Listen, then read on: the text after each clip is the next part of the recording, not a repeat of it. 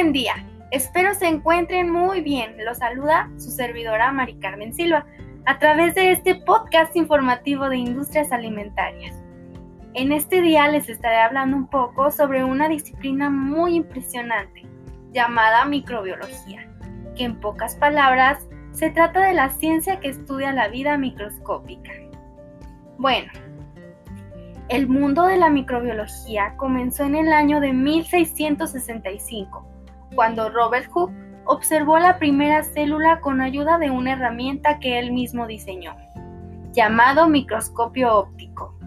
Este físico astronómico británico escribió un libro donde menciona todas sus observaciones. Después, el holandés Anthony van Leeuwenhoek, comerciante de telas y fabricante de lentes, descubrió el microscopio simple, con el cual pudo observar en 1676 las bacterias. Un año más tarde, en 1677, observó espermatozoides y en 1800, perdón, en 1684, los glóbulos rojos y los aminoácidos conocidos como protozoos.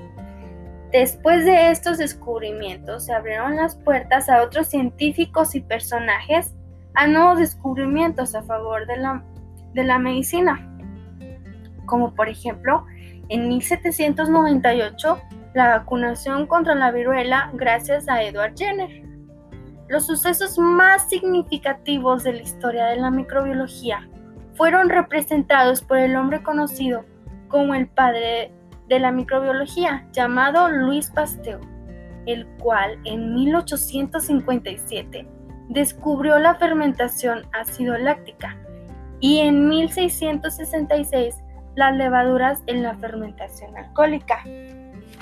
Después de tener presentes estos descubrimientos, comenzó a ponerse en duda la teoría de la biogénesis o generación espontánea, que idealizó Aristóteles, donde dice que la vida es el resultado de, la interacción de la materia inerte con una fuerza vital o soplo divino, llamado entelequia. Varios científicos y personas reconocidas eran defensores de esta teoría y creían que los animales como larvas, ratones, pulgas, etc., aparecían de la nada, pues por ese soplo divino. Bueno, así como había personajes en este entonces a favor de la teoría de la generación espontánea, también había quienes defendían la teoría de la biogénesis y por medio de la microbiología llevaron a cabo experimentos con los cuales pudieron refutar las creencias que se tenían en ese tiempo. Todos estos experimentos, los defensores de la generación espontánea seguían incrédulos y encontraban cualquier justificación para decir que la teoría de la biogénesis no puede ser cierta. Sin embargo, Luis Pasteur demostró lo contrario.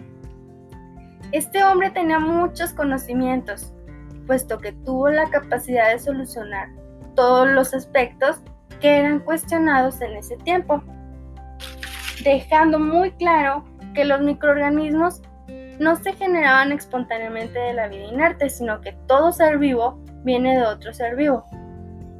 Este descubrimiento sucedió en el año de 1864, rompiendo el paradigma de la generación espontánea que prevaleció cerca de 2000 años. A partir de ahí, se desencadenaron infinidad de técnicas, vacunas, métodos de estudio de bacterias, descubrieron incluso la causa de la tuberculosis y también pudieron definir conceptos como virus.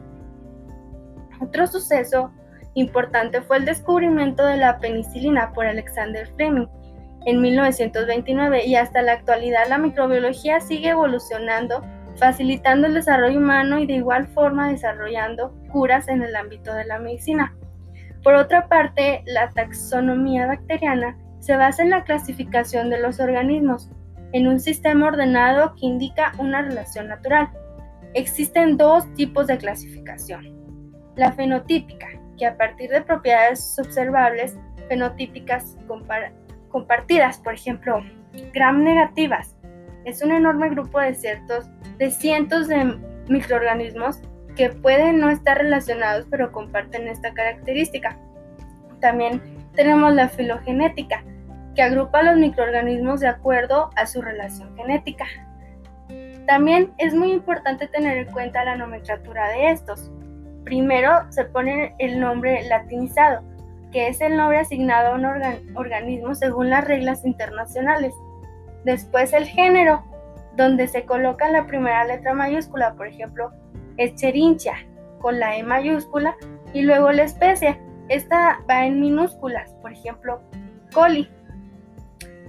Y ya abreviándolo se escribe E mayúscula punto coli y también la castellización sería estafilococo dorado. Y esto sería todo. Muchas gracias por su atención.